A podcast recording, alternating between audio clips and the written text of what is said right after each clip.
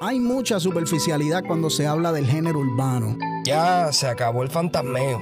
Se acabó el decir que todo lo que saca un artista es la última Coca-Cola del desierto. Hablamos la clara, lo que nos gusta, lo que no. Y simplemente quiqueamos y profundizamos acerca de lo que más nos gusta, la música. Esto es un foro abierto para todo aquel que tiene una opinión, para la gente que se pasa discutiendo en las canchas de básquet, en la barbería, en el beauty, en el trabajo. Esto es Entre Barras.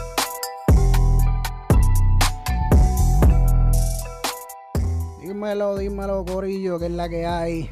Estamos en otro episodio más de Entre Barras.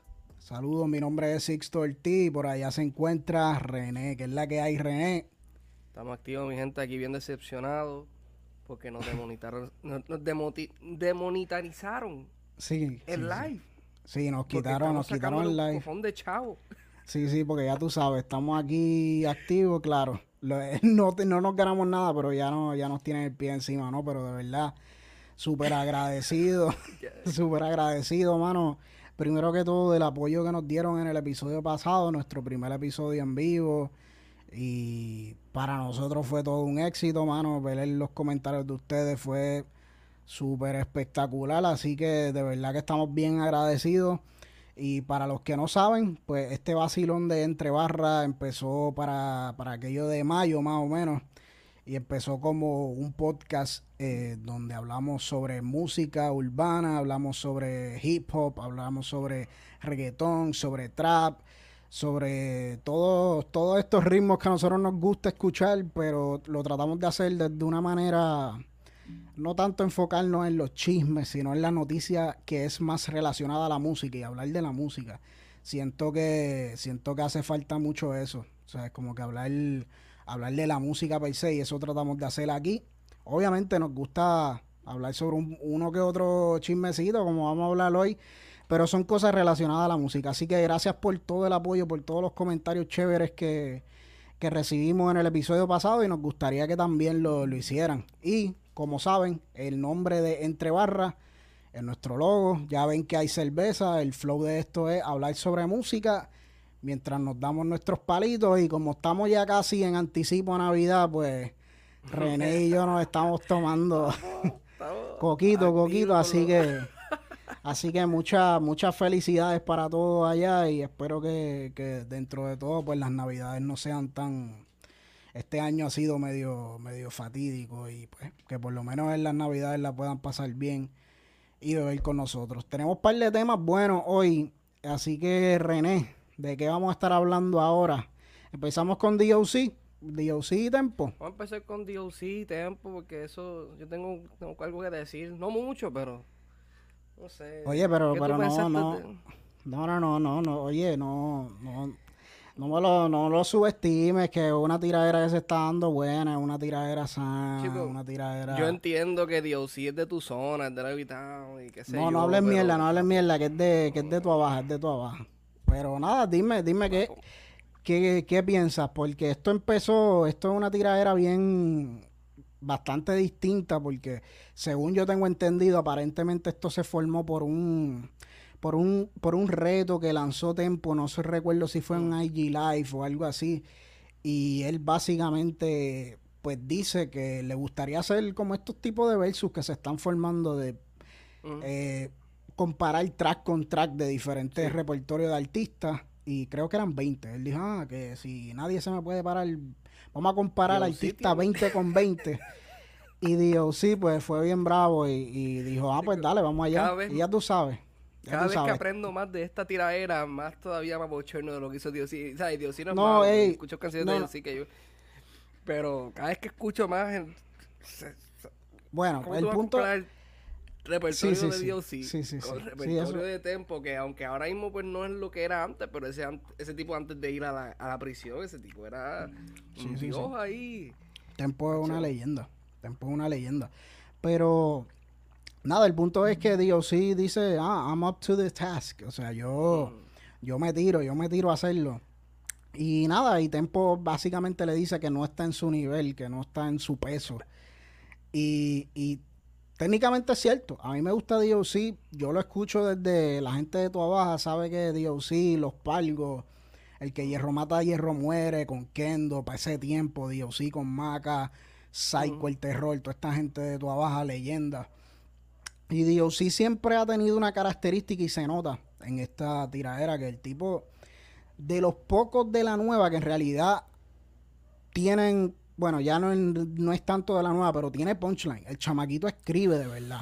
Vamos, también, no sé, para mí era un poquito corny las cosas que él se tiraba, porque vamos a empezar. La primera, la primera tiradera, Lockdown, está en una pista de Nas, de Spicy, del último sí, de, Spicy. De, la pista de Spicy. Y te hablo Qué bueno que la reconociste. Sí, es, que es que ese álbum, nosotros le dimos pela a ese álbum. Sí, sí, sí, sí, sí. Yo al principio cuando escuché la tiradera, yo como que dije, contra esta pista como que yo como que yo, la, reconozco, como que yo la conozco. Y me estuvo, me estuvo curioso que, haya utilizado la, la, de Nas, tú sabes, como que está pendiente a, lo que está pasando allá en Estados Unidos. porque eh, eh,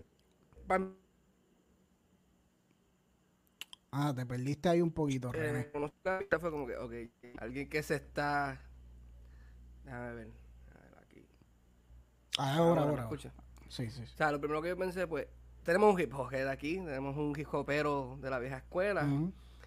Y después empezó a hacer estas rimas a los a lo estilo Eminem hoy en día, como que, que él fue algo de la motherboard, este, tiró una rima que en verdad sí, sí, me sonaba un bueno, pero corny, charra, no sé, tipo. Bueno, pero yo sé, yo sé que también el flow tuyo a ti, a ti lo que te gusta es a, a, tú aprecias las rimas, a ti te gusta, tú sabes, el lyrical, pero tampoco tú no eres un super lyrical guy, tú sabes, tampoco no... No, no, no, o sea, y si te va a tirar, es que no sé, es que... Pero, pero la cosa es que él sufre... Así tienes que tener cuidado porque puedes pasar de ser un super genio a ser un payaso. O sea, o, sea, y no, no es que sea malo ser un payaso, pero.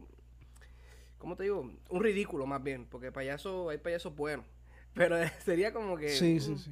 Yo, yo entiendo lo que dices, no estoy de acuerdo, pero entiendo lo que dices porque. Ahí este tipo a ti no te gusta, así que. Sufre un poco como, como J. Cole.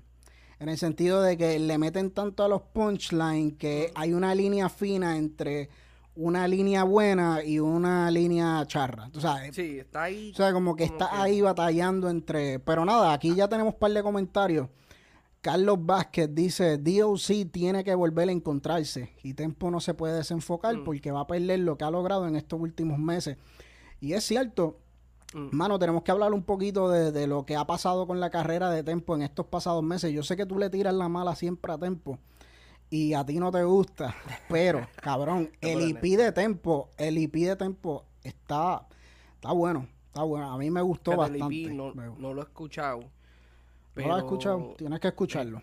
Escuché el drill y escuché esta la, la segunda tiradera que leí, la, la respuesta. Y en verdad eh, me sorprendió. Er, eh, o sea, era como si Tempo volviera a estar en forma como que volvió al gimnasio, empezó a escribir, empezó a practicar, se tiró una pista buenísima. Sí, sí, o sea, la pista está fire. Sí, con unas trompetas. Sí, sí, con unas trompetas ahí, medias mariachi, así como que. Yo, yo creo, no sé si estoy loco, pero yo creo que eso es un sample de Mick Mill. Eh, Champions, yo creo. Ah, sí, Yo creo que es, de Mick Mill, pero él se montó en esa pista espectacular. O sea, yo me quedé sorprendido y dije, volvió tiempo. Ahora sí. Sí, sí, Y, se tiró ahí, o sea, barra por barra. yo pienso que le dio una pela a Dios, sí. sí, no, yo, yo, sí, sí, sí, no, Tempo, Tempo, como tú dices, o sea, se siente en forma. A Tempo le han hablado mucha mierda de él, desde obviamente las tiraderas que ha tenido con Coscu y con, y con, y con Residente, pues lo han barrido. lo han barrido, eso es inevitable. Tampoco con, con las congas. Sí, pero, pero el tipo se ha, se, se, ha, se ha reinventado y de buena manera. Ha encontrado en el drill, yo creo que esa confianza que le, que le faltaba o que, o que le hacía falta, porque Tempo es un duro. El que, el que diga que Tempo no es una leyenda en este género y que no hizo, y que aportó muchísimo al género, pues está, está perdido. Ahora, claro, eh, con esta nueva generación, con esta revolución digital y todo lo demás, pues ha tenido que reinventarse. Y creo que en el drill encontró lo que, lo que le hacía falta, su esquina de vuelta. Carlos Vázquez dice culpable. No sé si a nosotros o qué, pero no sé, creo que se refiere a, su comentario anterior. Sí, de lo de... Y Harry, y Harry Mercado Rodríguez, saludos Harry, eh, dice, mira, nos dejan, nos dejan saber que, qué piensan hasta ahora de, de la batalla de DOC y Tempo. Eh, y denle share si pueden, denle share para que le llegue a más personas y más comentarios. Lo que queremos es ver la interacción con ustedes y hablar con ustedes de esto. Pero, mano, con todo y eso, que yo siento que el primer round se lo llevó sin lugar a duda Tempo. O sea, aquí no, pero yo siento también que Dios sí, aparte de que hubo par de líneas que a mí no me encantaron. O sea, hubo par de líneas que en verdad, francamente, estaban ahí medias borderline charras, pero hay que, hay que dársela a DOC que se atrevió a tirar primero. Obviamente, él fue el que, pero yo creo que lo hemos hablado en este podcast antes, que el tirar primero es un poquito complejo, porque tú no puedes gastar todo tu arsenal, no puedes gastar todas tus barras, tú tienes que tirar de una manera mm. en que, en que tú puedas tirar un par de jabs, pero tú no puedes soltar todo tu arsenal. Y del por qué menciono eso, es porque en la segunda de DOC se nota que ahí estaban todas las barras, no, no todas, pero gran mayoría de las barras que él tenía ahí aguantadas. Y, y con todo eso en la primera él se tiró par de líneas buenas que, yo apunté. claro, hablamos de entre barras aquí, así que obligado yo voy a mencionar par de barras. Eh, él dice, Ponce es Ponce y tu miedo es que te dejen parking. Eres una leyenda sin un mural en la perla de Ponce. tanto que habla de que es una leyenda en Ponce y no tiene ni un mural.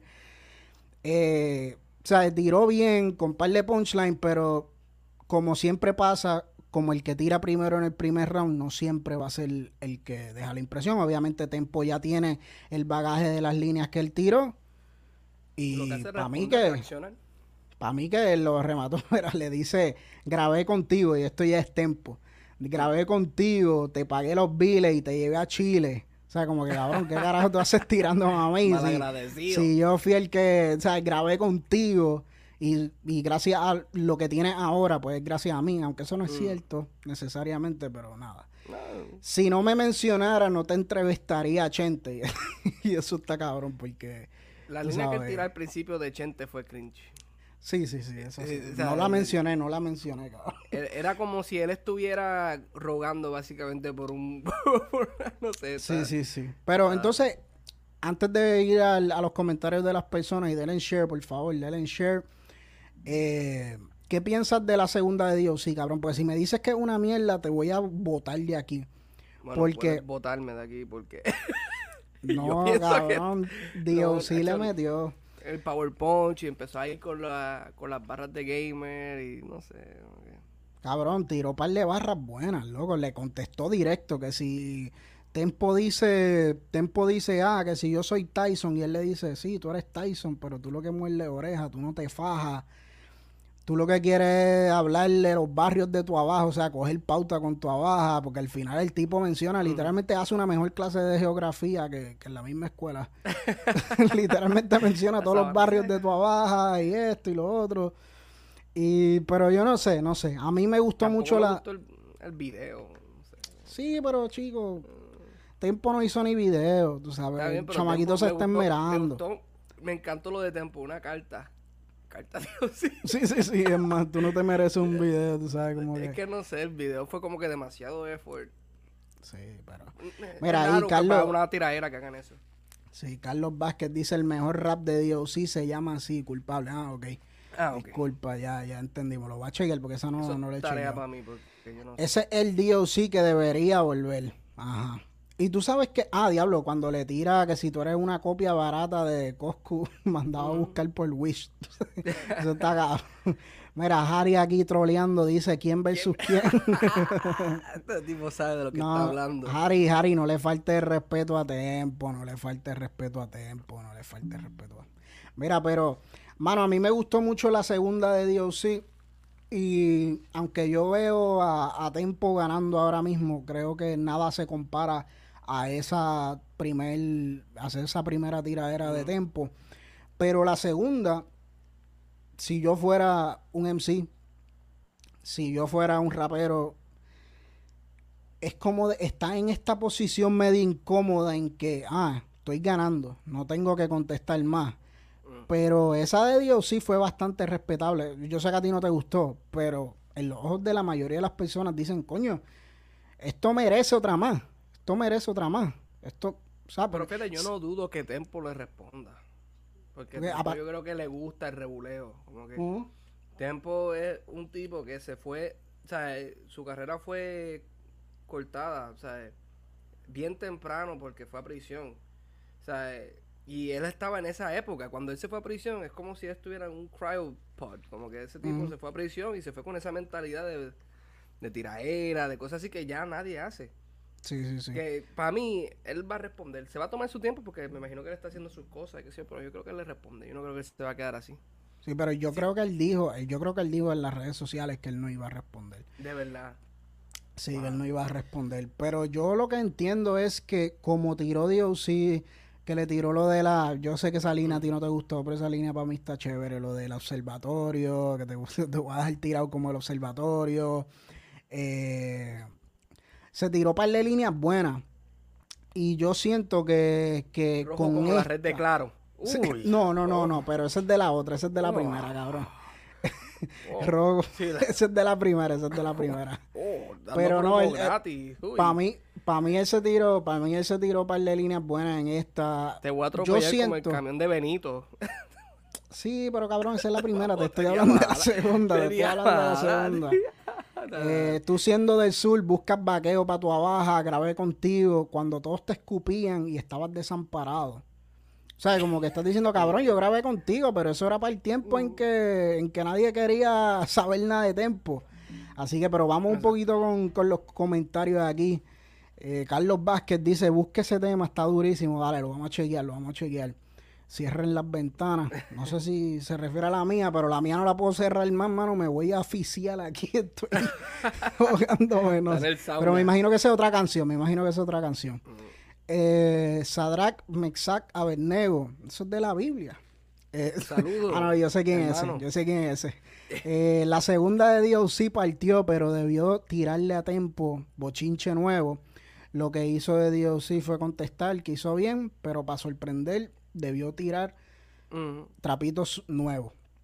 Eh, eso es un buen, eso es un buen punto, pero no se puede perder de perspectiva, que es lo que a mí me ha estado gustando de esta tiradera, es que esta tiradera es bastante sana. O sea, este es bastante PG-13.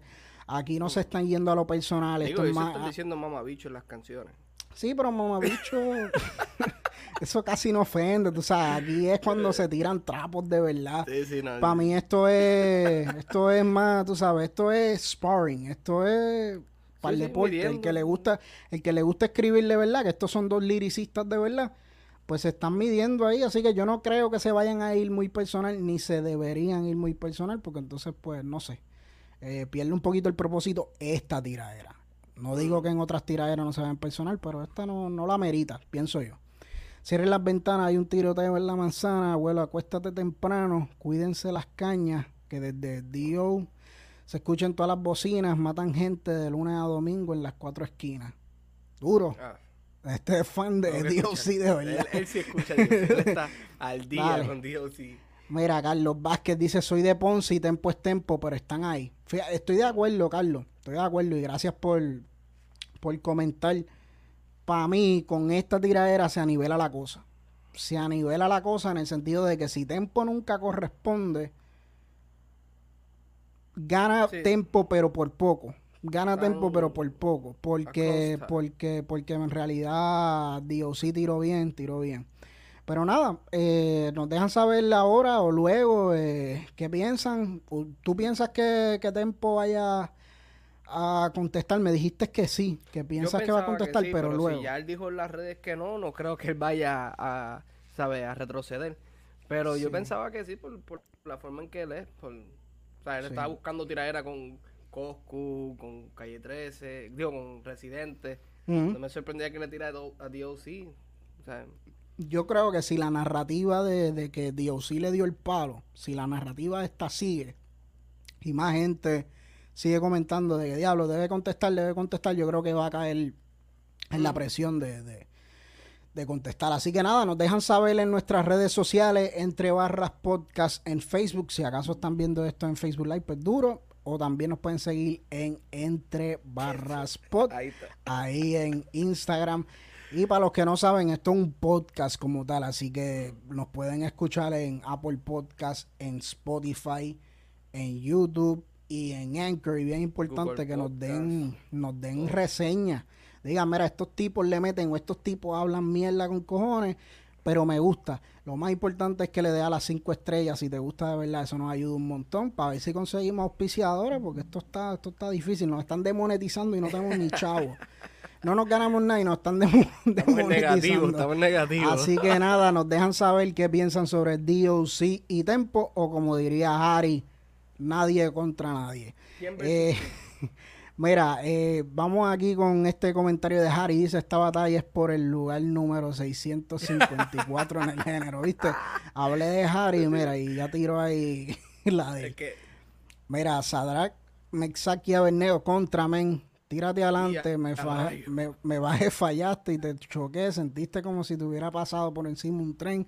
Recuerda bien, tuvieron que pararte como entre tres, Tempo también te tiró a ti hasta contra la pared. Basta ya de estar tirándome tanto que hablaron y ahora el bicho está mamándome. Estábamos en el show con Coyote encendido, entró Master Joe fronteando y salió prendido. Este está mejor. Uf. Claro, papi, aquí estos todos son fans de, de, Dios, sí, nos están tirando ahí. Entre versos se llama esto. Pero qué bueno, sigan, sigan tirando ahí, sigan tirando ahí comentarios. Eh, vamos vamos para vamos el próximo tema, un tema bastante caliente. Y denle share, por favor, si le está gustando, denle share para que le llegue más gente y más gente puedan comentar con nosotros. Vamos con algo que, me sorprendió que, de la nada se reviviera este, este tema. Y es sobre, sobre lo que ha estado pasando entre Rafi Pina y Tony Dice, mano. Que para el que no sepa, pues Tony Dice es un talento súper increíble que salió para allá, para el tiempo cuando se estaba formando WI Record. ¿Te acuerdas de todos esos discos compilatorios? Eh, canciones. Tony mm. Dice, 2010, el, el, bachillerato. ¿Cómo era? El doctorado, el doctorado. El, bueno, el, doctorado. que Sí, sí, sí, que ya eso era. El bachillerato es otra, esa es otra. Sí, no, pero el bachillerato era. El mismo Harry, Harry Mercado, se escribió la canción El bachillerato. A ver si un día se tira la canción en, un live o algo. pero, pero, nada, Dios sí, Dios sí, un tremendo talento. Eh, un chamaco, un cha, Tony Dice, un chamaco que entona. Eh, diablo, no sé. Pero la cosa, la cosa es que, pues nada, para el que no sepa, ha habido una, una disputa legal desde hace un tiempo, ya hace cinco años. Que esto es algo que yo no sabía, mano, haciendo research para este episodio. Yo recuerdo cuando Tony Dice estaba con WI Record, pero yo no sabía que de la manera en que Tony Dice eh, terminó eh, con Rafi Pina, con Pina Records, fue con un intercambio que ellos hicieron entre artistas con WA Records y Pina Records. Estaba Javia, estaba, estaba Javia, es como tipo NBA casi, se siente como el draft de artista, que yo no sabía que eso, que eso se hacía, pero aparentemente se hizo.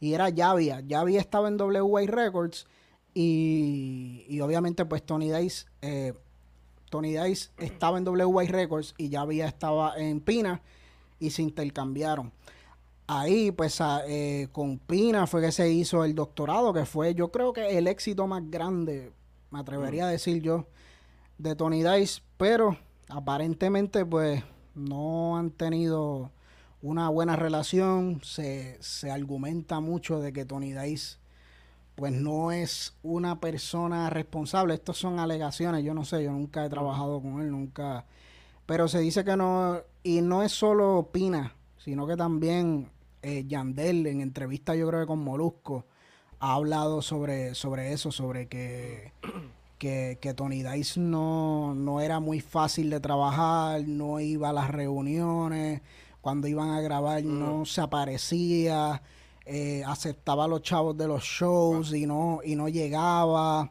eh, un montón de revoluciones.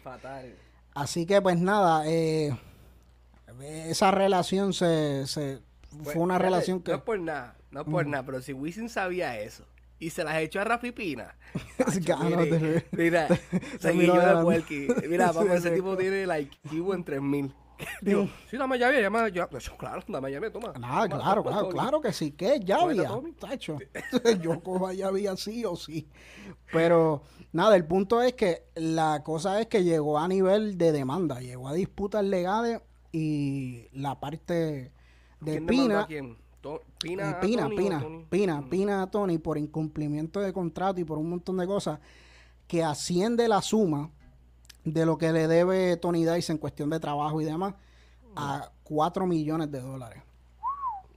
Y pues, eh, aparte de eso, aparte de esos 4 millones de dólares, eh, creo que trataron de hacer un settlement. La persona, si alguno, si alguno de ustedes saben un poquito más de, de la información, pero según yo tengo entendido, Pina trató, obviamente, los 4 millones para, quizás para Tony Dice y para muchos es un poquito difícil porque no es fácil conseguir 4 millones y más que la carrera de Tony Dice no estaba a un nivel porque en, realidad Tony Dice no está casi ni sacando música.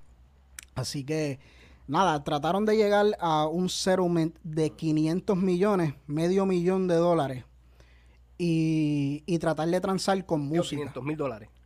500, 500, 500 mil, no, 500 millones. 500 millones, 500 millones no es tan buen acuerdo. Sí, sí, sí, sí, sí, no, no. Es 500, 4 millones. 500 mil, que son medio, medio millón. Y que lo demás se transara con música. Pero aparentemente, pues Tony Dice tampoco cumplió con ese trato e hicieron un injunction federal. Un injunction federal. Él sí aceptó el settlement. Él dijo, ok, vamos con el acuerdo para no tener que pagar los 4 millones y pichó a eso también. Bueno, el punto es sí, que nunca, nunca, nunca sacó música después de eso. Se hizo, se hizo, ah, se hizo un federal injunction. Injunction. Y ese injunction lo que estipula es que por daños, por daños por los gastos de honorario, por todo lo que ha perdido la compañía de PIN y demás, eso lo que, eso lo que hace es que básicamente Pina tenga eh, pueda cobrar por todo lo que haga Tony Dice desde ese injunction en adelante. O sea, sea tantos shows, tanto la música, y es por eso que también Tony Dice. De cajero en Burger King, ese cheque va para Pina. Exacto. Eh, básicamente. Básicamente está engavetado. O sea, él, tampoco no va a sacar música, porque si saca música, pues Pina tiene el derecho de, de cobrarle eso, o sea, como parte de, de pagar esa deuda. Pero también aparentemente según, y esto todo sale a relucir de, muchas pullas que estaba tirando Tony Dice a Pina, pero también de un live que hizo Pina hace varios días, donde se estaba básicamente defendiendo de los ataques que ha recibido a través de, los años y todas las especulaciones y demás. Y, y ahí básicamente él dice que él no cobraba por los shows, él dejaba que Tony Dice hiciera shows, aunque mm. legalmente él podía detener esos shows. Sacarle cantos y cosas así. Pero nada, el punto es que Tony Dice, eh, Tony Dice no, eh, Pina estaba bien cabronado. Y usualmente Pina uno no lo ve, ¿sabes? Así expresando esas emociones. Así que se nota que, que, que en realidad esta relación fue bastante tumultuosa. Así que ¿Qué, ¿Qué, opinas? ¿Qué opinas sobre la carrera? Y tenemos un par de comentarios aquí, vamos a, vamos a leerlo antes de, antes de que ese drag Bensaki Abernego dice cómo comparto. Eh, nada, le da share, simplemente en la parte dale, derecha abajo. Share. A la parte, derecha abajo le da share. Y ahí si puede, eso no hay una flechita para la derecha. Exacto. Eh, aquí dice Harry, Tony Dice no tiene ni un grado asociado. a este Ari le gusta el vacilón. Eh, Carlos Vázquez dice, hay demanda y hay demandas, pero la manera en que se acabe el bochinche debería sacar el contrato a pasear a ver quién en realidad tiene la razón. Es claro, en estas situaciones siempre hay dos versiones, siempre hay dos caras del asunto. Ahora mismo estamos más al tanto de la de Pina, que es la que más... pero bueno está causando, pero ya son, son dos personas, son varias personas que ha dicho, hasta Coyote ha dicho una que otra cosa de, cómo ha sido su experiencia con Tony Dice. Así que... Eso está, fuerte. Yo no conozco a Tony Dice, pero yo no... yo no, pondría mi mano en el fuego por nadie. Y, y menos por Tony Dice. y, yo pienso que quizás él no cumplió, como también Pina no ha quedado bien con otros artistas también. Chencho y Marley, ellos no se querían ir de Pina, o se fueron de Pina. Que tampoco, o sea, Don Chesina también no terminó muy bien con Pina. So, tampoco no es que Pina es, un santo, claro. Siempre, siempre en estas relaciones contractuales siempre van a suceder situaciones. Pero esto ya está esto, está, esto está cabrón. Pero vamos a hablar ya mismo de lo que también ofreció Pina. Vamos a seguir leyendo los comentarios.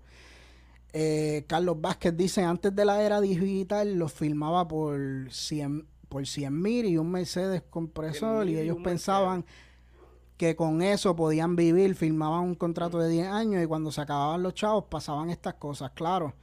Eso, eso es cierto, eso es cierto.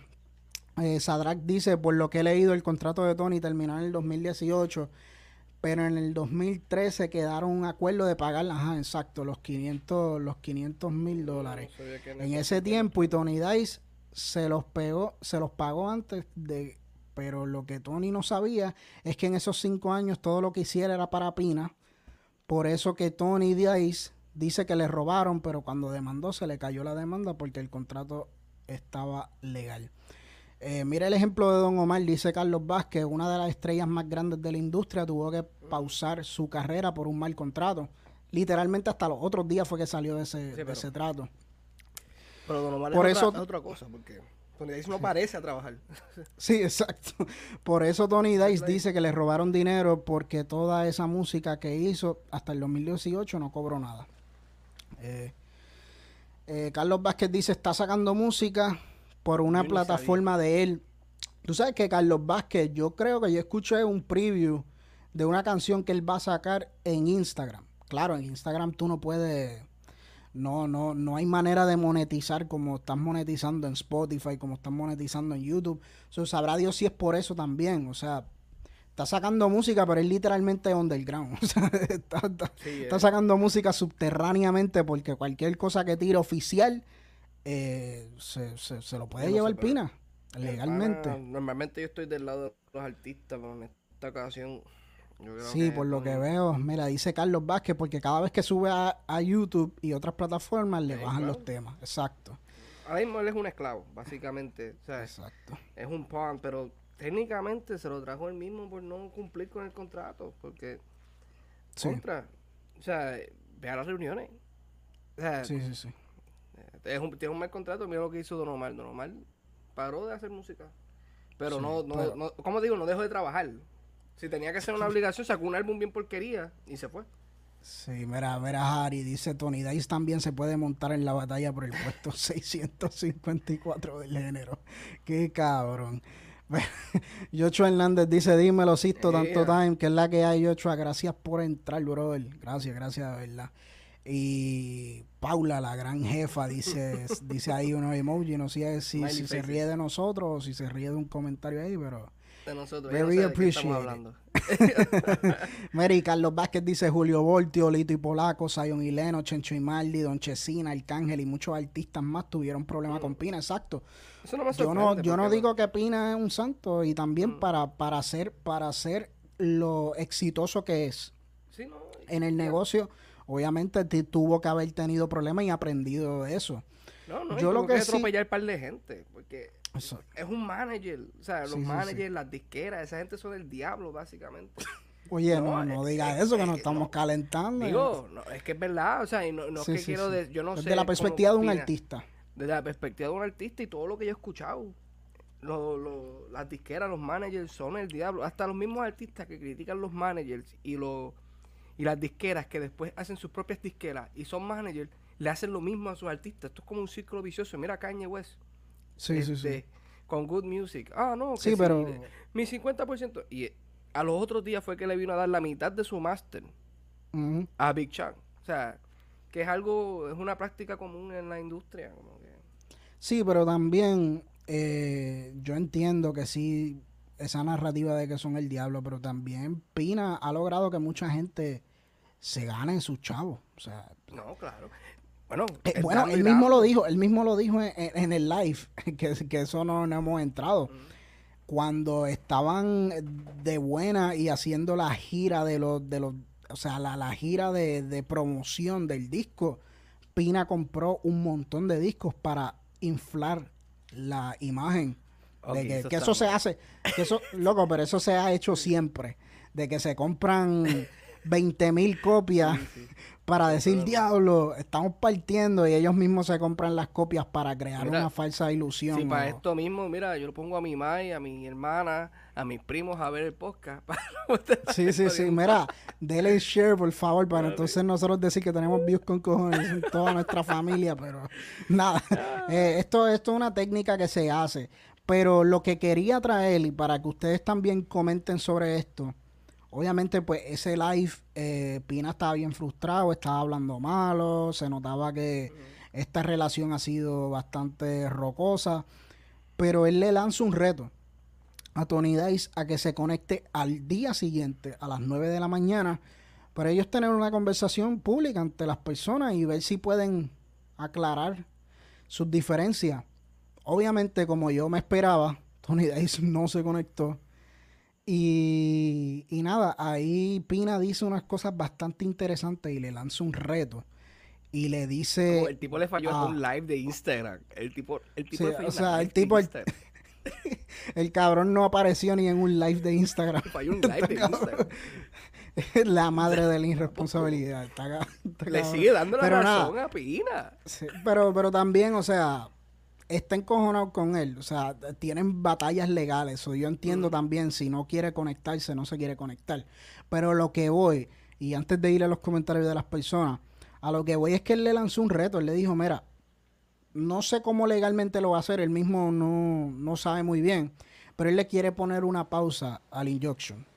Le quiere poner una pausa al Injunction y va a permitir que Tony Dice pueda producir básicamente un EP.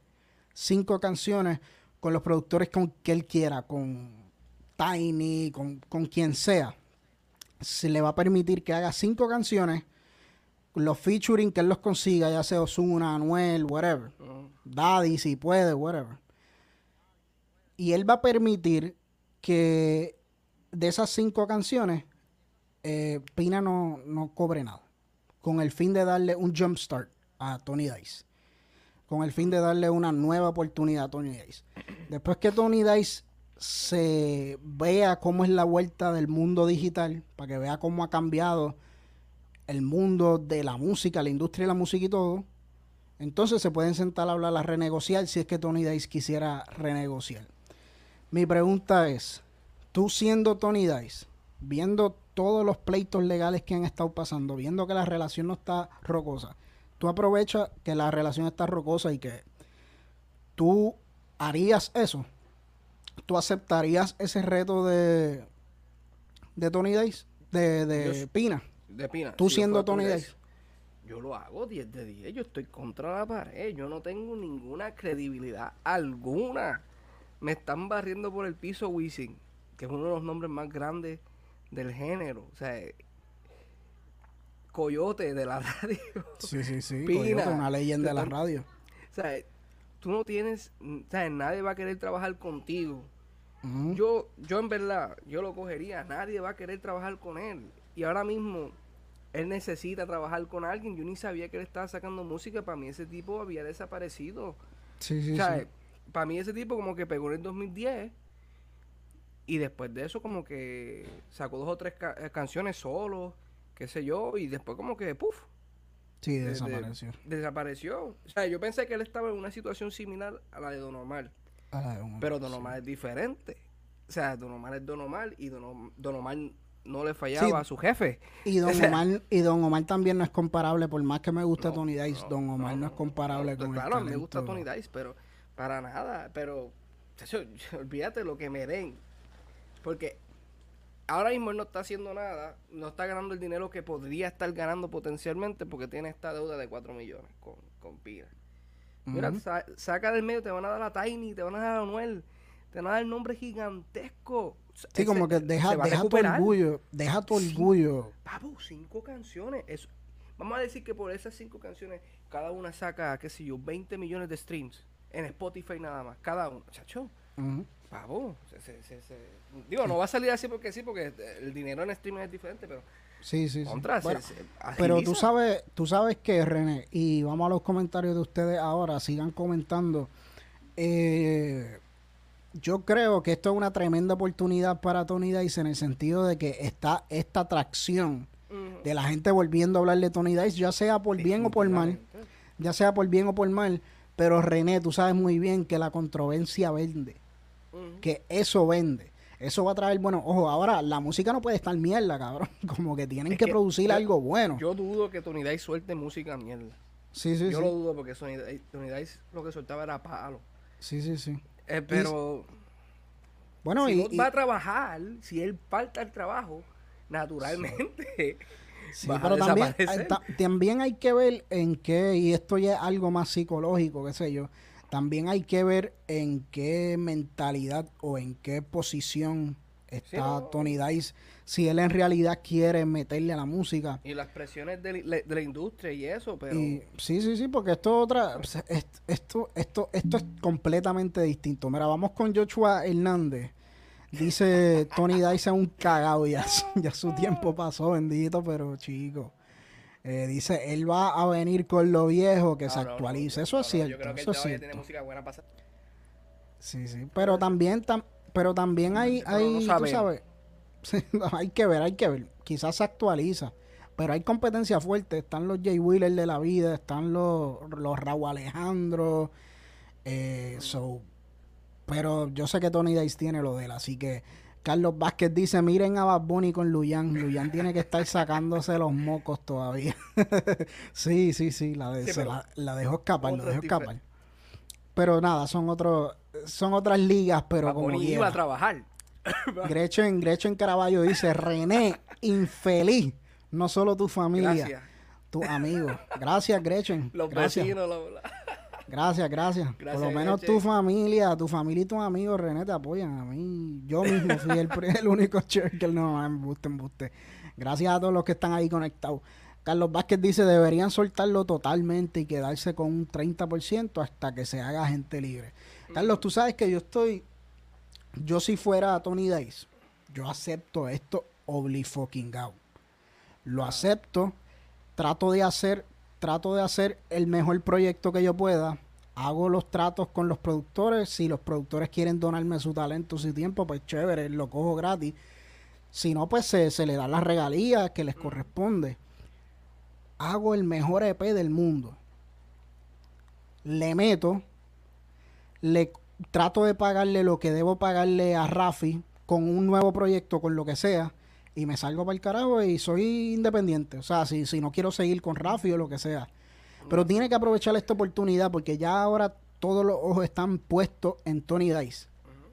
Ya ahora no es que Rafi Pina es un mamabicho, no es que esto, no es que lo otro. Ya Rafi Pina dio, o sea, ya Rafi Pina dio la mano de que, mira, vamos a ser uno, vamos a ser hombres y vamos a tratar de arreglar esto y yo te doy esta oportunidad sin tener por qué hacerlo.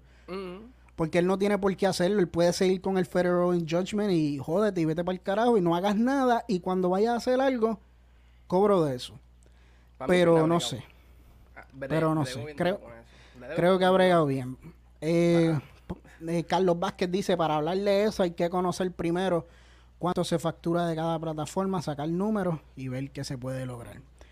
Eh, no me pongas apretado, chico, no me pongas apretado. doctorado, doctorado, y el bachillerato. y el bachillerato. tiene, tiene par, tiene par, tiene par, tiene par. Ya cuando me dices que menciones 6 está, está difícil. Pero cinco, ahí empiezo a sudar. Pero 5, pero 5 estamos, estamos ahí, estamos ahí. Eh, dice Tony tiene un tema con Anuel, pero nunca se masterizó, mm. etcétera, por el problema ese. Oye, mano, y tiene que estar cabrón uno ser un creativo, uno ser un artista que, te guste esta pendeja, que te gusta, que te expresa a través de la música y, no poder hacerlo. Mira, mi solución es fácil. Ve a trabajar. Ve a las reuniones.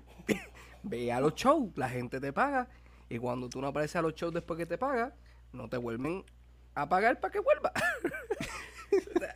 es bastante claro. también, o sea, eso es lo que estamos juzgando de lo que han dicho. No sabemos qué otras cosas pueden ser, pero... Tres personas. Tres personas súper confiables eh, por ¿verdad? en el género de respeto, ¿sabes? No, sé. Vamos, Carlos Vázquez metió las patas porque dijo que no le gustaba el trap y Bad Bunny es tan random que lo podían ayudar y volver a posicionarlo. Mira lo que el conejo hizo con Javia, exacto, con Joel Randy y con la misma Ivy Queen. Es cierto. A veces, a veces uno, uno dice cosas, hermano, y nosotros mismos en el podcast y uno no sabe que... Normal dijo que no le gustaba el trap, pero va a poner como que ya lo puso porque es normal. Pero sí, exacto, Don Omar no, es Tony Pero autoridad. sí, sí, sí, sí. Verá, Carlos Vázquez dice, es que metió las patas porque en una entrevista dijo que no le gusta el trap. Exacto. Está cabrón. Mira, Harry dice, Sisto debería ser el productor de Tony Dice. Él dijo que pegar una canción era fácil.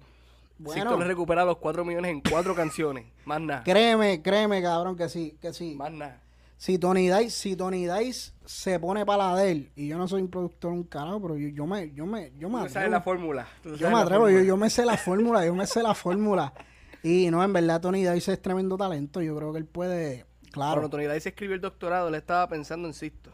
Está, el doctorado lo tiene este. Sí, sí, sí, no, pero, pero yo creo, yo creo que Tony Dice tiene espacio en el género, no sé. Yo pienso que, que Tony Dice tiene espacio en el género. Pero nada, nos dejan saber qué tal, qué tal les parece esto. Si ustedes fueran Tony Dice, si ustedes fueran Tony Dice, ustedes aceptarían este reto. ¿Quién ustedes ven que tiene la razón aquí? Es un poquito difícil, no, no, no sabemos quién en realidad tiene la razón, pero según lo que hemos visto con los datos, con la entrevista, ¿ustedes están de acuerdo con la decisión que ha tomado Pina? ¿Ustedes piensan que Tony Dice tiene espacio en el género? Y si ustedes aceptarían este reto siendo Tony Dice, nos dejan saber en los comentarios aquí o también nos dejan saber en nuestras redes sociales, en Entre Barras Podcast en Facebook y Entre Barras Pod en Instagram. Síguenos ahí, ahí podemos seguir peleando. Recuerden también que esto estamos en Spotify, estamos en Apple Podcast, en YouTube y en Anchor. Bueno, antes de terminar este episodio, vamos a hablar un poquito sobre un disco que cumplió 15 años. Bueno, 15 años cumplió este disco y estamos hablando de nada, de nada más y nada menos que el primer álbum de Calle 13, hermano. El álbum que salió en el 2005 llamado a sí mismo Calle 13. Un disco que yo me atrevería a decir que es un clásico del género, un clásico moderno. Clásico. Eh, un clásico, mano. Y nada, queremos reflexionar un poco como, como también como también René lo hizo en su Instagram, que si no han visto ese, ese video, se, les auguro que, que, lo vean, porque es un video bastante emotivo, él reflexionando sobre estos 15 años de la carrera del grupo, etcétera. Así que nada, vamos a hablar un poquito de esto, y esto, de hecho, punto aparte, esto nosotros lo teníamos planificado desde hace tiempo, queremos dedicarle un par de episodios a varios discos, o sea, clásicos o discos que quizás la gente no habla mucho de ellos. Y lo teníamos planificado antes de... ni habíamos ni pensado que este disco cumplía aniversario recientemente y mira, y todo se dio perfecto. Así que nada, vamos a hablar un poquito sobre este primer disco de Calle 13. Eh, René, de hecho, tu tocayo, ¿qué piensas de este disco? Y quiero saber primero, sobre tu primera experiencia escuchando este disco, si lo recuerdas, y cómo ha cambiado a través de los años, ahora que, nos pusimos a escucharlo de nuevo. Ya han pasado 15 años, la carrera de Calle 13, el, el grupo y tanto René ha ido evolucionando desde cómo empezaron este disco a como lo que es Residente ahora. Así que dime tus primeras impresiones. Si ha cambiado algo, si ¿qué, piensas del disco así desde, desde primera instancia? Porque cuando eso salió por primera vez, eso era como que. Súbete, súbete un poquito al micrófono, René. eso era como que, ¡y a diablo! Este tipo está diciendo eso. Mira esa portada, es un pene. sí, sí, sí. sí, o sea, Esa, eso, o sea, para ese tiempo era, o sea, yo me acuerdo. ¿Cuántos años tú tenías? Yo tenía como, como 6 o 7 años. 2006, no, no, no. Estábamos como en sexto grado por ahí. Teníamos como 10, 8, 9. Ah, no, eh, sí, lo que es sexto, sí, sí. Estábamos como en 10, 11. 10, 10, 11 años teníamos. yo, me recuerdo cantando Atrévete, porque esa es la única, porque para ese tiempo yo no escuchaba álbum de rabo a cabo. Este, pero yo me acuerdo de Atrévete, full. O sea, eh, Atrévete yo la cantaba cuando chiquito, eso sí yo me acuerdo. Este, pero en verdad, el álbum está interesante porque ese álbum salió como en respuesta a la comercialización del reggaetón. Porque para ese mismo año yo creo que salió, no sé si era gasolina o rompe. Sí, yo creo que sí, ese es para, ese tiempo, sí, sí, sí. Y él salió como que, o sea, disparándole a todo el mundo en el género, o sea, eh, y así como lo estoy analizando ahora, porque para ese tiempo yo no lo estaba pensando tan, tan a fondo. Para mí era un vacilón que le estaba cagando encima a un cerro de raperos. No, y hablando de que tu es la gorda y, o sea, es súper, súper irreverente. Tú sabes que, tú sabes que yo, yo me acuerdo de la primera vez que, y nos dejan saber los que están conectados, eh, denle share por favor para que le llegue a más gente si desean y, y, escriban como que sus primeras impresiones del disco. Ustedes recuerdan cuando escucharon este disco, las primeras canciones que escucharon, los videos, porque algo bien importante, mano, de Calle 13 y de Residente. Es que, mano, cuando el tipo apareció, el tipo revolucionó el género. A mí no me importa quién, no me importa, yo me voy, yo me voy, yo me voy a los puños. Porque yo sí pienso que hay un antes y después de Calle 13.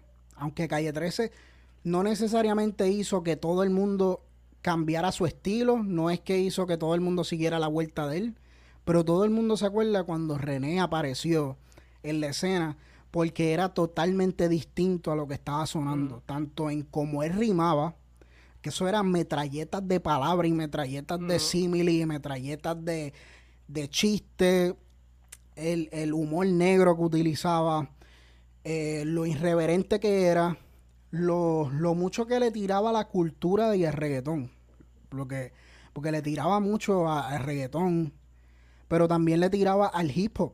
Y, o sea, estaba como que no tenía amigos, papo. A, o sea, a los hip hoppers le decía como que, ah, ustedes hablándome de KRS-One y de Nas, que ustedes hablan, tú sabes, eh, era, era, era una, era, estaba cabrón, mira, aquí hay un par de comentarios, eh, Liliana, mira, felicidades a Lady, mano. Felicidades. Felicidades, finalista de Tira la Tuya, para mí, la mejor que tiró y debería haber ganado.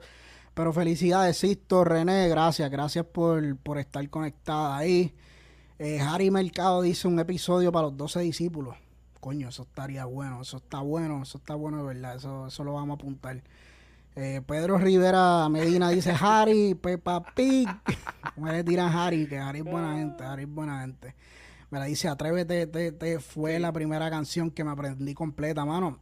A ese punto voy porque ahora haciendo ahora haciendo recapitulación de este disco, cuando estábamos básicamente escuchándolo de nuevo 15 años después, básicamente, eh, caí en cuenta, mano, todas las canciones que yo me sabía de memoria. o sea, que yo me sabía los versos completos. Eh, me acuerdo cuando vi el la primera vez el video de Atrévete, que lo estamos viendo aquí, hopefully ustedes lo ven allá. Eh, tú sabes, yo me acuerdo sobre la primera vez que escuché Suave y el mm. contenido sexualmente fuerte que, mano, porque esto es un disco que yo me acuerdo cuando yo lo escuché por primera vez de camino a la familia de mi, de mi abuela y de mi, de mi madre es de Nahuabo. So, cuando nosotros nos íbamos para Nahuabo, pues es un viaje largo. Desde sí, desde. No, no, no, no, no, pero no poníamos en el carro, cabrón, nos botaban.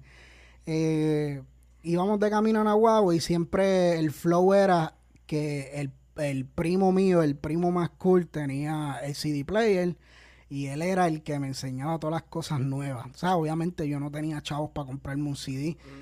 Papi, cuando él me enseñó ese disco, saludo a Emanuel. Si estás escuchando, te quiero con cojones. Mi primo Emanuel, él me enseñó El Sobreviviente, me enseñó un montón de discos pero cuando él me enseñó Calle 13, me acuerdo que era una versión pirateada porque salía, salía la canción de ¿qué pensarán de nosotros? ¿Qué pensarán de nosotros en Japón? Y yo siempre pensé que esa canción salía en este disco, pero mm. aparentemente no, pero en esa versión estaba ahí. Papi, cuando yo escuché eso por primera vez, yo me pasaba mirando a donde mi mamá. Como que a ver si ella estaba escuchándolo, si, si se colaba, si se colaba las palabrotas que yo estaba escuchando aquí, porque esto, tú sabes, esto, esto, este disco, si yo pudiera encapsularlo en una sola palabra, este disco es irreverencia. De principio a fin, esto es ser irreverente, utilizar el humor negro para expresar pues las situaciones que se pasan en la vida. Hay mucha bellaquería, hay mucha símil de bellaquería, hay mucho contenido sexual, algo que yo quizás como que no, no la cachaba cuando chamaquito.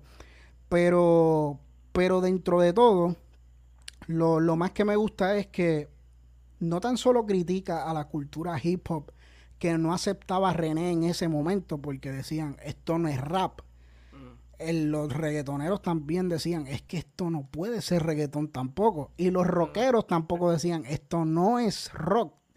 Así que René estaba como que en esta encrucijada de que el tipo no cabe en, de Yankee.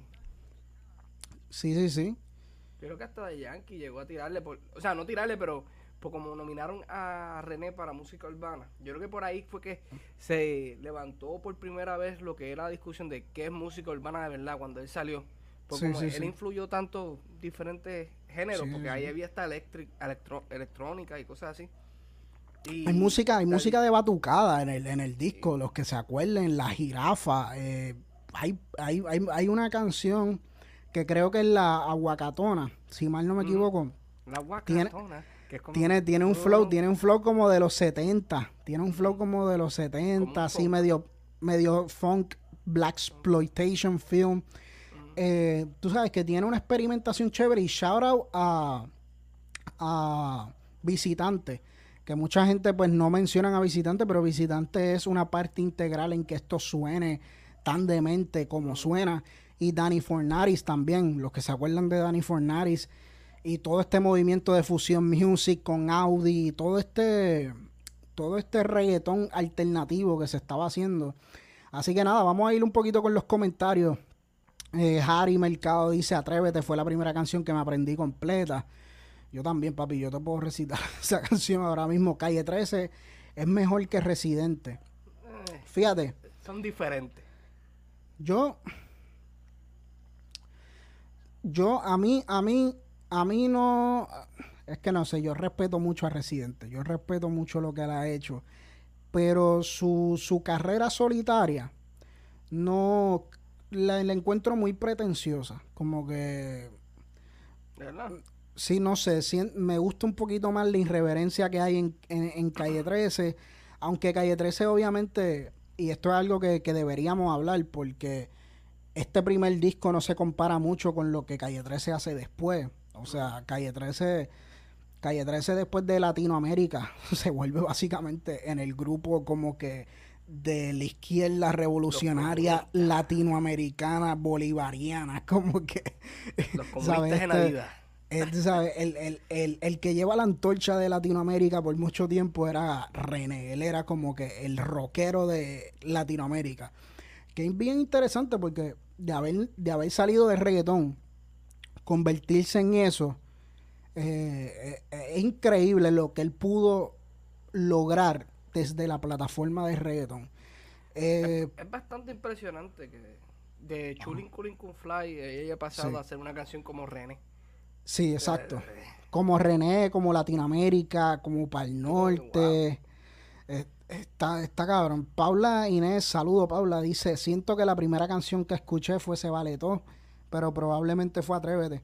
Se vale es todo. Que, Es que Se Vale Todo, yo creo que Se Vale Todo fue el gran palo. Bueno, Atrévete, yo creo que fue la Atrévete fue el single de ese álbum. Pero Se Vale Todo, yo creo que es la primera canción que yo escuché de ese disco. Como que creo que es la. De chicha. Se Vale Todo, aunque eso es que yo me acuerdo, papi, tenía todo el mundo haciéndose líneas, cabrón. Todo el mundo se empezó a hacer las líneas gracias a Residente. Eh, y la gente no entendía muy bien el concepto, como que yo me acuerdo que hubo un par de años que le decían calle 13 a, Residente, o sea, como que él era calle 13, o sea, la gente no comprendía que esto podía ser un grupo, un colectivo. Pero, pero nada, mira, Pedro Rivera dice en ese live falta Harry, el mejor youtuber. Eh, Harry Mercado Rodríguez dice, a calle 13 yo lo vi en Río Grande y al residente de la seguridad no lo dejaba entrar porque no sabía quién era y andaba en camisilla como siempre. Tú sabes que yo creo que de todas las personas del género, yo creo que la persona más cool del género, a mi impresión, no lo conozco quizás en vida real, pero yo creo que Residente se ve como una persona down to earth, bastante cool, bastante humilde, no, o sea, no tiene, no tiene, no tiene ego. Y, mano, aquí Juanqui, saludos Juanqui, gracias por estar ahí, mano, te respeto un montón. Dice, querido FBI, tú sabes, eso, eso, eso salió, eso no salió en el álbum, pero es bien importante porque eh, Residente y o Calle 13, cuando la gente pues lo consume con Se Vale Todo, con Atrévete, música bien irreverente. Eh, cuando yo escuché Querido FBI por primera vez, yo me acuerdo que yo no sabía quién, quién era Filiberto, yo no sabía, o sea, yo era un chamaquito, yo no sabía mucho sobre... Y yo me acuerdo cuando yo escuché esa canción por primera vez. Sí, sí, yo no bueno, exacto, yo no sabía ni qué era la FBI. pero, pero, mano, me acuerdo cuando yo escuché esa canción por primera vez, yo dije, anda el diablo, tú sabes, esto se escucha, esto salió del corazón y, y, y, y, y yo no creo que yo he escuchado artista alguno que, que se atreva a ir tan políticamente en el mainstream. No digo en general, porque claro, hay los 7-9 de la vida, están los Luis Díaz que hacen música política, que hablan sobre los temas sociales, pero en lo mainstream, querido FBI, está entre las top, mano. Eh, esa canción es sumamente. Yo me acuerdo que él estaba regalando ese. Exacto, y regalando ese, disco, repartiéndolo, exacto. Repartiéndolo por ahí. Sí, sí, sí, esa, esa canción, esa canción eh, marca quizás ese, esa, ese cambio que hace Calle 13 a convertirse en este grupo un poquito más políticamente consciente. Y no es que no lo fueron, porque sí lo fueron. Y a esto, esta pregunta es la que te quiero lanzar, René. Después de haber evaluado este disco y el impacto que tuvo en el género, y que Residente está probado que es uno de los más importantes del género, ¿tú crees que este fue el plan de él siempre? utilizar esta plataforma en este disco, utilizar el reggaetón para después él hacer lo que quería hacer. O simplemente fue a través de la vida, a través del tiempo, que él simplemente cambió y se dedicó a, a lo que hizo después eventualmente con el proyecto. Yo creo que 10 de 10. Él siempre tuvo eso en mente. Y yo no creo que es que no le gustaba el reggaetón, porque yo creo que él le mete duro el reggaetón. Yo creo que es que él se dio cuenta, pues yo puedo hacer lo que quiero ahora. Y es más, los otros días dijo que él ya va a dejar de hacer música, que se va a dedicar a ser director de películas. Va a tirar su canal o algo así. O sea, él, es una persona que tiene multifacética. no se queda dentro de una caja. no, tú no lo puedes llamar a él el rapero o el reggaetonero o el rockero. O, el hip hopero. sí, sí. Él es múltiples cosas. Y tú sabes, él no se encaja. Que yo creo que sí, que él lo tenía planificado. Él, empezó por aquí y se siguió evolucionando. Pero yo creo que sí, que él, él tenía planificado que no iba a quedarse cantando reggaetón por siempre. Sí. ¿Y, y, qué, me, y qué me cuenta? ¿Te acuerdas de, de esta canción de P. Diddy cuando... cuando, cuando, le, cuando le tira a pedir y básicamente es como que no se metan con los puertorriqueños ustedes gringos cabrones. Ya desde ahí tú más o menos estás viendo la, la sabes si eso es eh, una historia verdadera, verídica? Yo no sé si eso es una leyenda urbana. tiene bastante detalle. yo, no, yo no sé si es una leyenda urbana, pero yo escuché, yo escuché que aparentemente iban a filmar a Calle 13 o una reunión Mm. entre P. y, y Calle 3 y qué sé yo, y algo pasó que, la reunión no tornó bien y parece que P. dijo un par de palabras. No sé si exactamente son las palabras que dijo. Y uno juegan que no me llamo Juan y lo que hay es cola champán. es, que, es que en verdad, es que en verdad eso... Mano, y, y algo que a mí me gusta mucho de este disco es cómo el tipo rompe con los estereotipos del género. Y como la canción Sin Coro es una de mis favoritas, casi la gente no las menciona, pero a mí me gusta mucho. Sin Coro es de las menos que me gusta. a mí me gusta, a mí me gusta mucho Sin Coro por el mero hecho de que el tipo literalmente como que esta canción no necesita coro. el tipo está como que, el tipo estaba como que jugando con el mismo está haciendo como un desdoblamiento de lo que es crear música. El tipo está mm. básicamente criticando la fórmula de pop de hacer música, tú sabes, las canciones necesitan coro para poder pegar en la radio. Y, él te está diciendo, papi, yo no... las canciones no tienen coro, son hooks. Exacto. Eso fue... Sí, con los puentes, con los puentes y... Así que no sé, a mí este, este, este disco no siento que se siente outdated. Si es reggaetón, se siente un poquito como pues porque no es el mismo dembow que está sonando ahora, pero este disco para mí trasciende, trasciende los años, para mí trasciende generaciones. Y yo creo que va a ser de estos discos del género que la gente va a seguir escuchando porque trajo algo distinto a la mesa. Muchas fusiones. Sí, sí, sí.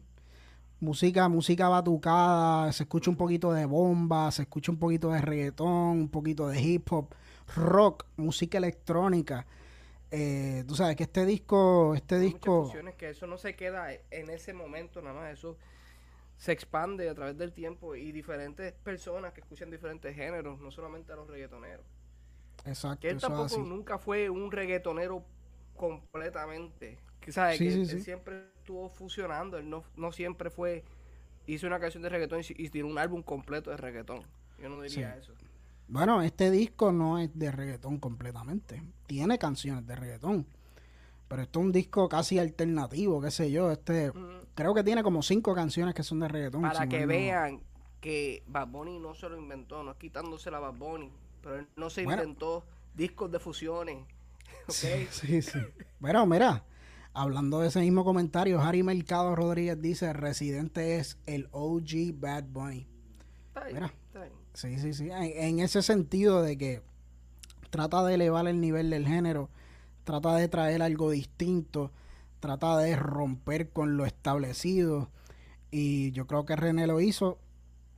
Eh, René lo sigue haciendo, papi. El, disco ese del solitario es un pajeo ahí. yo no escucho mucho de él desde que eres solo, solista. Ajá. No escucho mucho de Residente, no. Tienes que escuchar tienes que escuchar el disco, el disco, el, único que ha sacado hasta ahora. En ese disco él se ve en un viaje de que él se hizo una, unas pruebas de DNA y vio y vio el background de él y entonces empezó a coger los sonidos de esos países de donde él pues eh, salió 5% nigeriano nigeriano pues vamos a ir para Nigeria y vamos a coger los sonidos de allí. Eso en verdad está cool. Yo vi un video que él llegó a ir a, Mongolia con los Throat Singers. Sí sí sí. y yo como que ¿por qué rayos él está yendo allá? ¿cuánto porcentaje él tiene de Asia Central yo necesito saber cómo eso llegó a su piscina de ADN. ¿Cómo llegó hacia Central? Ahí. Sí, sí, sí. Pero yo, yo lo que sé es que por lo menos está intentando hacer cosas distintas en el género. Y él, y él ha sido una persona bien enfática en eso, en que, en que los muchachos que están en el género en verdad aprecien eh, el, el art form. Y de tratar de hacer cosas distintas. No todas las va a pegar. El disco de Residente no me encanta tanto. Se llama así mismo Residente. Pero papi, hay una canción que sí es, yo diría que es mil veces mejor que el himno de Puerto Rico que tenemos ahora mismo, la de Hijos del, Cañaveral. Para mí esa canción debería ser el himno nacional de Puerto Rico. Porque es mil veces mejor que lo que tenemos ahora mismo. Pero nada, nos dejan saber que, que Está cool que este álbum no tiene casi nombres tampoco grandes. No, sí, no tiene, no tiene Julio, Voltio, aparece, aparece Severo, DJ Blas hace la pista de Suave, me mm. gusta más esa versión de Suave, esa versión de Suave creo que es la que sonó más. Eh, sale, sale el Me Ayala, saluda el Me Ayala en el, en uno de los interludios. Loco, y sale algo que yo no me había dado cuenta cuando era chamaquito. Exacto, el, tu boca la recitante, tu boca la visitante. Pero, y también, algo que yo no me había dado cuenta, que el interludio en donde sale la, creo que es colombiana, no sé, como que media come mierda, como que, ah, que sí. A mí no me gusta el reggaetón. A mí lo que me gusta es... Y después ahí sale Atrévete. Es como que, diablo, that's pretty good. Y tú sabes que nosotros siempre hablamos sobre la secuencia y, y de verdad que eso quedó chévere. Hermano, y hay hasta canciones que suenan como música de circo. Es una cosa estúpida, en verdad. Este, este disco estaba muy adelantado para la época, así que eh, René, se, te respeta un montón. Calle 13, completo, Residente, Visitante, Dani Fornari, Severo, El Medallara, todo el mundo que, que formó parte de este disco. Para mí esto es un clásico del género. Nos dejan saber, así como nos dejó saber Harry Mercado, sobre qué otro disco les gustaría que nosotros habláramos. Puede ser clásico, puede ser más reciente, no importa. Nosotros estamos abiertos para hablar sobre música. Recuerden que el enfoque de esto es más bien hablar sobre la música per se, que siento que hace falta, creo que es bueno. La música nos ayuda un poquito a despejar la mente, así que nada, nos dejan saber qué piensan sobre el disco clásico de Calle 13 2005 y nada, nos mantendremos en comunicación a través de las redes sociales. Ya saben que nos pueden seguir a través de Entre Barras Podcast en Facebook, en Entre Barras Pod, en Instagram y también pues estamos en Spotify. Estamos en Apple Podcast, buscan ahí Entre Barras Corrido, mano, y dale, dale, dale share, compártelo con tus panas, dale review, eso nos ayuda un montón. Y nada, René, gracias por estar aquí. Felicidades. Eh, que la pases bien en esta Navidad. Gracias por comentar. Estamos activos. Sigan así, sigan compartiendo. Apreciamos cada uno de ustedes. gracias. Sigamos, seguimos aquí activos y sabe que vamos a seguir la, la conversación luego del episodio. Así que gracias a todas las personas que le dieron share, a todas las personas que le dieron like, a los comentarios ingeniosos de Harry, a todas las personas que comentaron. Pues de verdad que se les aprecia mucho. y gracias a todos. Y pendiente que próximamente vamos a hacer eh, un episodio especial sobre nuestros discos favoritos del año. Así que eso, eso viene pronto. Eh, no sabemos cuándo, pero viene pronto. Así que gracias por conectarse, gracias por darle share. Déjenle saber a más personas que Entre Barras existe. Será hasta la próxima, Sisto. Sigamos hablando luego.